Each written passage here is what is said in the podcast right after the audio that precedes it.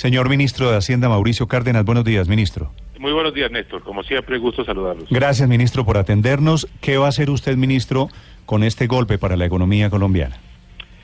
Bueno, lo primero es afirmar la calificación de las otras dos calificadoras, Moody's y Fitch, que mantienen a Colombia en calificación triple B. Eso es muy importante para que el país pueda tener, digamos, eh, esas dos calificadoras en, eh, en, una posición que es la más alta que hemos tenido históricamente, la del triple B.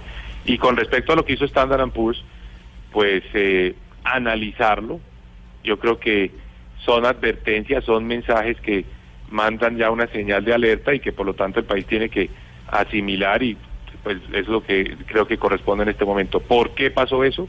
¿Qué mensaje están mandando? Y cómo debemos reaccionar. Ese, ese es el, el ejercicio en el que debemos estar involucrados en este momento. Señor ministro, usted hace un año sacó adelante la reforma tributaria, le puso al país a pagar un IVA de 19% con el argumento de que esto que nos está pasando hoy no iba a pasar. Viajó a Nueva York, se entrevistó con todos estos señores de estas firmas y pasó lo que está pasando hoy y es que aún así a pesar de la reforma tributaria, a pesar de la socialización de los efectos, nos rebajaron la calificación. ¿Esto quiere decir que la reforma tributaria no sirvió? Esa misma pregunta, palabras más, palabras menos, se las hice yo ayer a los analistas de Standard Poor's con los que hablé largas horas. Y el país ha asumido las decisiones y las medidas más complejas posibles que ha tenido que enfrentar un país en muchos años. Subir el IVA para generar los ingresos fiscales y poder corregir la falta de ingresos que generó el petróleo el país subió la tasa de interés fuertemente para bajar la inflación. El país tuvo que asumir una devaluación fuerte de su moneda para corregir el déficit comercial. Y todo eso ya se hizo y está dando los resultados esperados. De manera que esa eh, decisión de bajar la calificación en este momento, después de haber hecho la tarea, es, eh, es algo que es difícil de explicar. La respuesta que dan ellos es que si no hubiéramos hecho eso, nos habrían bajado la calificación mucho antes y nos la habrían bajado mucho más, al riesgo de perder el grado de inversión, que es el nivel mínimo que se requiere para atraer a ciertos inversionistas, que es el de triple B menos. Entonces, ellos dicen, no, esto, esto hubiera podido pasar antes si no se toman esas medidas. Pero la respuesta que dan ellos es que ellos no están tomando esta decisión por lo que se hizo. Ellos consideran que lo que se hizo es correcto. Ellos lo que dicen es, vemos difícil que Colombia a partir del 2019 siga reduciendo su déficit fiscal. Eso requiere un compromiso adicional y tienen dudas sobre si ese déficit fiscal sí va a seguir bajando o no. Sí, pero ministro, usted dice que este es un campanazo, campanazo para saber cómo debemos reaccionar. ¿Cómo debemos reaccionar? Porque la regla fiscal es, es decir, no, no, no admite ninguna interpretación. El gasto está excedido y la reforma tributaria no fue suficiente ellos consideran que se debe reafirmar la regla fiscal. Tienen dudas sobre si la regla fiscal se va a mantener o no, si se va a cumplir o no. No este año ni el entrante. Dicen, no, es cierto que el, gobierno va a lograr cumplir la meta de este año y la del año entrante. Pero a partir de 2019 dicen, hay dudas. Hay dudas sobre la verdadera capacidad que tenga el país de seguir, por un lado, generando más ingresos fiscales y por otro lado, reduciendo el gasto. Ese es el planteamiento que hacen ellos. Ellos lo que están diciendo es en últimas, mire, eh, Colombia, si quiere mantenerse en su grado de inversión eh, y si quiere volver a la calificación triple B, tiene que confirmar y asegurar que va a seguir reduciendo el déficit fiscal hacia adelante. Mm, pero, ministro, eh, hoy, en este momento, hoy es 12 de diciembre, ¿Cómo queda la situación de la economía pensando en que supuestamente ya habíamos tocado fondo, en que el año entrante comenzaba cierta recuperación después de este golpe, que lo es esto de Standard Poor's? Néstor, el país, digamos que tiene sus fundamentales hoy mejor que hace un año, que hace dos años, que hace tres años. ¿Cuáles son esos fundamentales? Logró corregir un déficit externo que era muy grande, logró bajar la inflación otra vez a niveles inferiores al 4% y la economía ya empieza a mostrar un repunte. Es decir, los temas fundamentales están mejorando. Ahí es que evitar a toda costa, y esa es tal vez la consecuencia más clara y obvia de esta decisión de Standard Poor's, eh, caer en el populismo. No podemos darnos ese lujo en este momento, especialmente en una etapa preelectoral o ya prácticamente electoral. No podemos entrar a hablar de medidas que vayan a generar, por ejemplo, una disminución de ingresos fiscales o un aumento de los gastos. El país tiene que seguir por una línea de muchísima austeridad y mucha responsabilidad. Yo creo que es un, una señal también al debate político que se avecina. El país no tiene la, el espacio, la posibilidad en este momento de pensar en unas fuertes reducciones de impuestos. ¿Y quién Cuando está, habla usted, quién está ministro- pidiendo, Paola, perdón, quién está pidiendo reducción de impuestos, ministro? Me habla, me habla de, de unos candidatos en particular, pues. Es difícil en este momento hablar de eso, pero no estoy eh, diciendo en particular uno de los candidatos, a muchos de los candidatos y Pero, precandidatos. pero es decir, les esto tiene, tiene ese nombre sentido. propio. Germán Vargas que ha hablado de reducción de impuestos, que es el que presentó el programa económico. Sí, pero también eh, hubo precandidatos del Partido Centro Democrático que hablaron, por ejemplo, de volver el IVA del 19 al 15%. Eso no es posible en este momento. No es, no es posible eh, medidas que vayan a generar un mayor déficit fiscal. Esa es el, la advertencia que está haciendo Standard Poor's. Podrían comprometer el grado de inversión que afortunadamente todavía tenemos.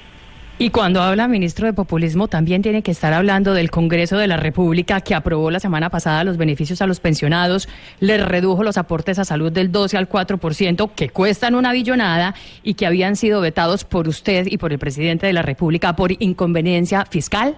¿Este golpe de Standard Poor's es cortesía del Congreso de la República?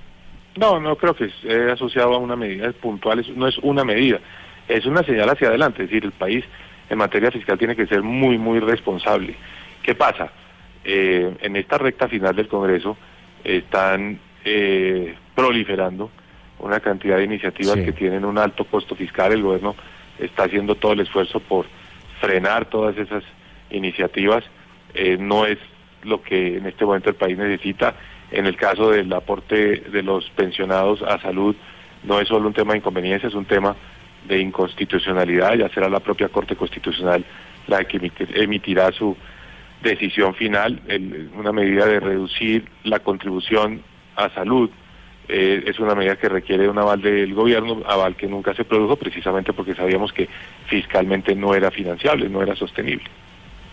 Ministro, por lo que entiende uno de sus declaraciones, eh, dice usted prácticamente que esta papa caliente de una posible pérdida en el grado de inversión de Colombia, un tema un poco técnico, pero tal vez es uno de los mayores logros de la economía en los últimos años. Esta papa caliente le queda ya al próximo gobierno, porque estamos hablando del déficit fiscal del 2019 y habla usted de compromisos adicionales. ¿Cuáles serían esos compromisos adicionales? ¿Más impuestos para los colombianos? No creo, yo diría que hacia adelante lo que hay es que mantener una política de recortes de gasto como la hemos tenido nosotros año tras año, ir ajustando los gastos y darle también a la DIAN con las herramientas que le aportó la reforma tributaria, pues más, eh, más protagonismo, más mandato, más, eh, digamos, foco puesto en que con la misma estructura tributaria se tiene que recaudar más. ¿Cómo? Pues aprovechando las medidas como la penalización de la evasión o las medidas que se adoptaron para restringir los pagos que se pueden hacer en efectivo, que después sean descontados como gastos, ya no se puede todo lo que uno quiera pagar en efectivo no lo puede descontar como gasto para poder tener más control. Todas esas medidas, que son muchas, deben ayudar a mejorar la gestión de la DIAN, la eficiencia en la administración de impuestos. Por ahí veo yo una salida importante desde el punto de vista de ingresos. También, naturalmente, una economía que crezca más. Sí. Eso también va a ayudar. Y, y- y siempre será parte fundamental de esta ecuación. Pero, ministro.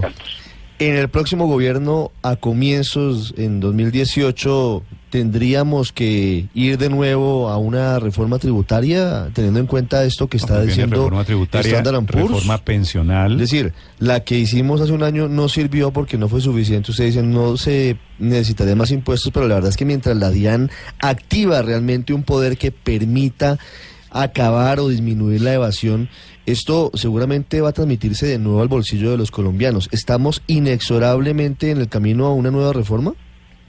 No necesariamente.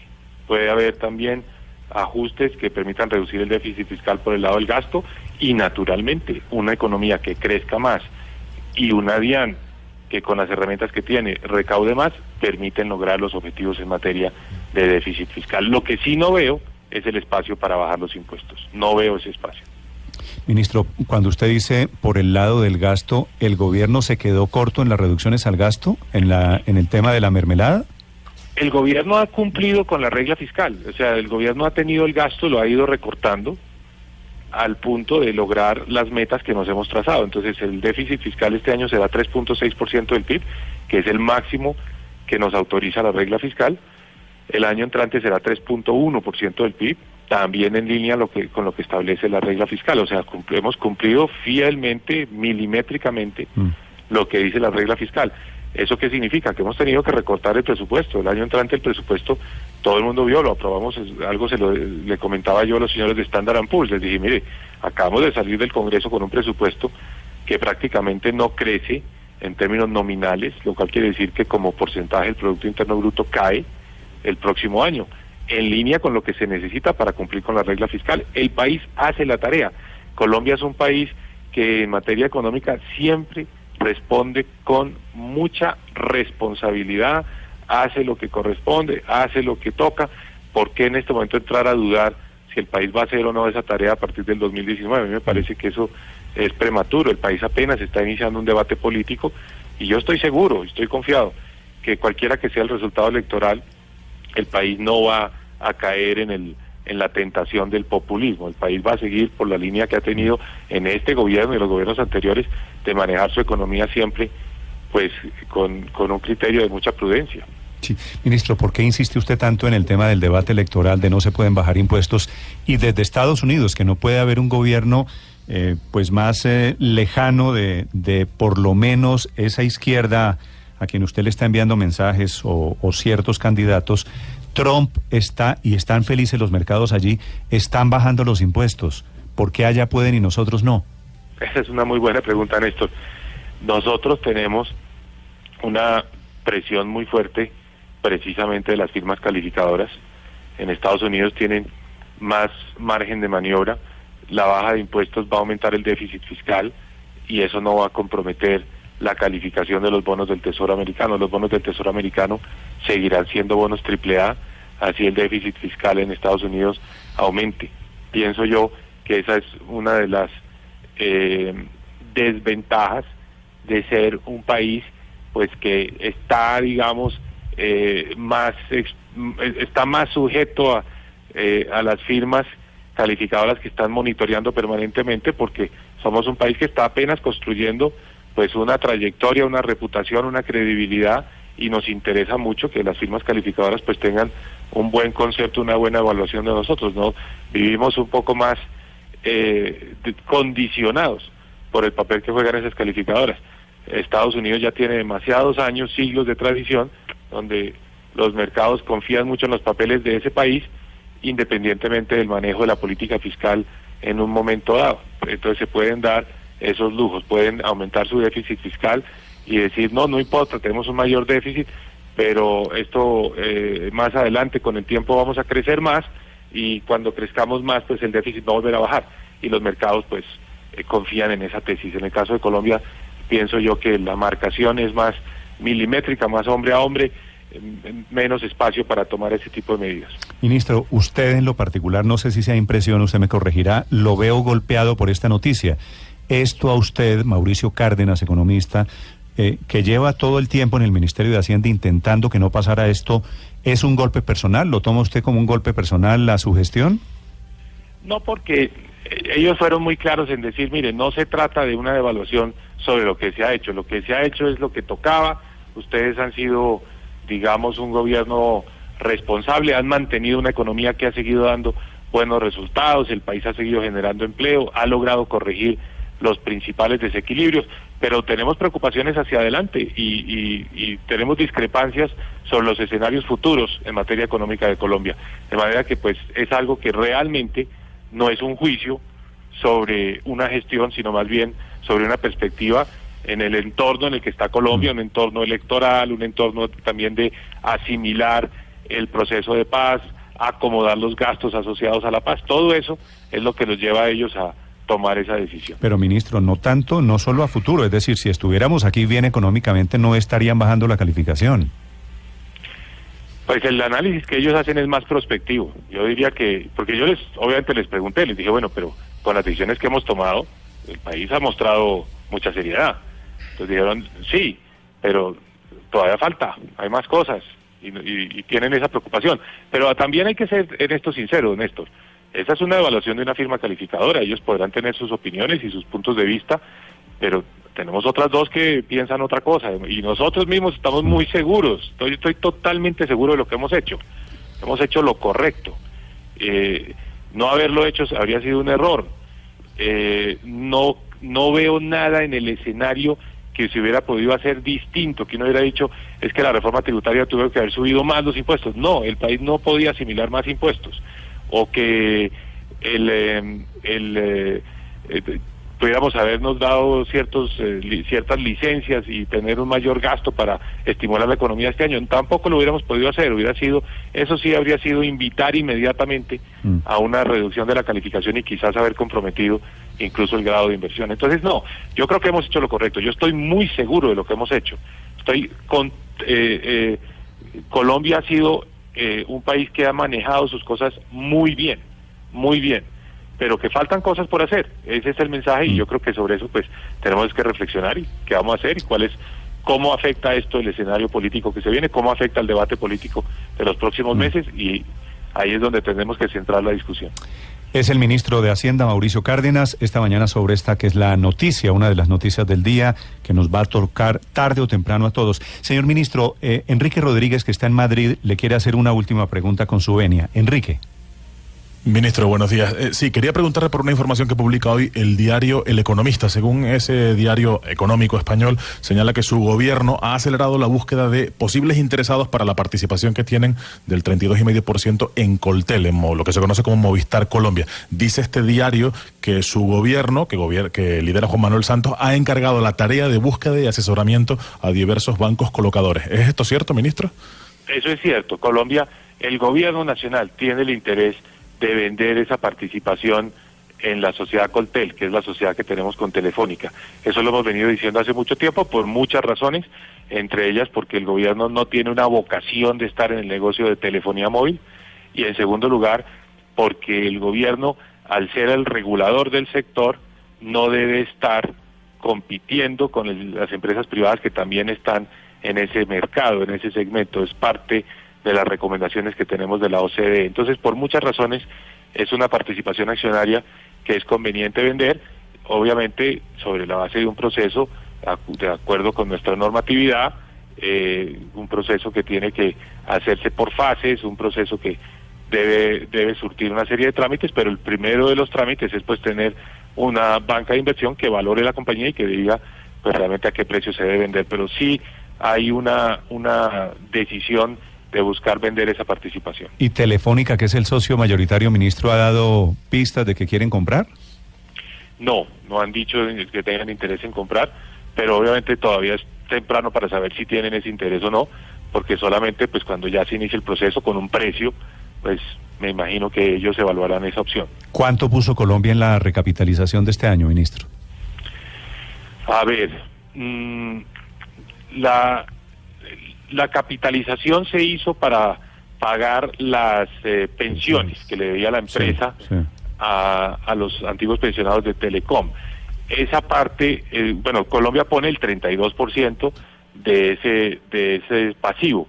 Ese pasivo estaba por el orden de 4 billones de pesos, entonces sería pues una tercera parte de 4 billones, 1.3 billones, algo así, me puedo estar equivocando por, por eh, algún margen, pero más o menos Es un decir, 30 y- co- una 1.2 tercera parte de billones puso 4 el gobierno. Colombia puso mal contados eh, 450 millones de dólares, ¿cierto? Se comprometió a pagar esas pensiones a futuro, es la parte que le ¿Y corresponde. cuánto, y, pu- y cuánto puede costar el pedazo de Colombia en caso de, El de que aparezca? 32%.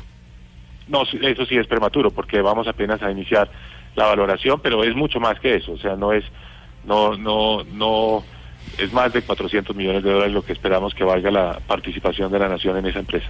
Bueno, ministro, gracias. Feliz día. Gracias a ustedes. Muy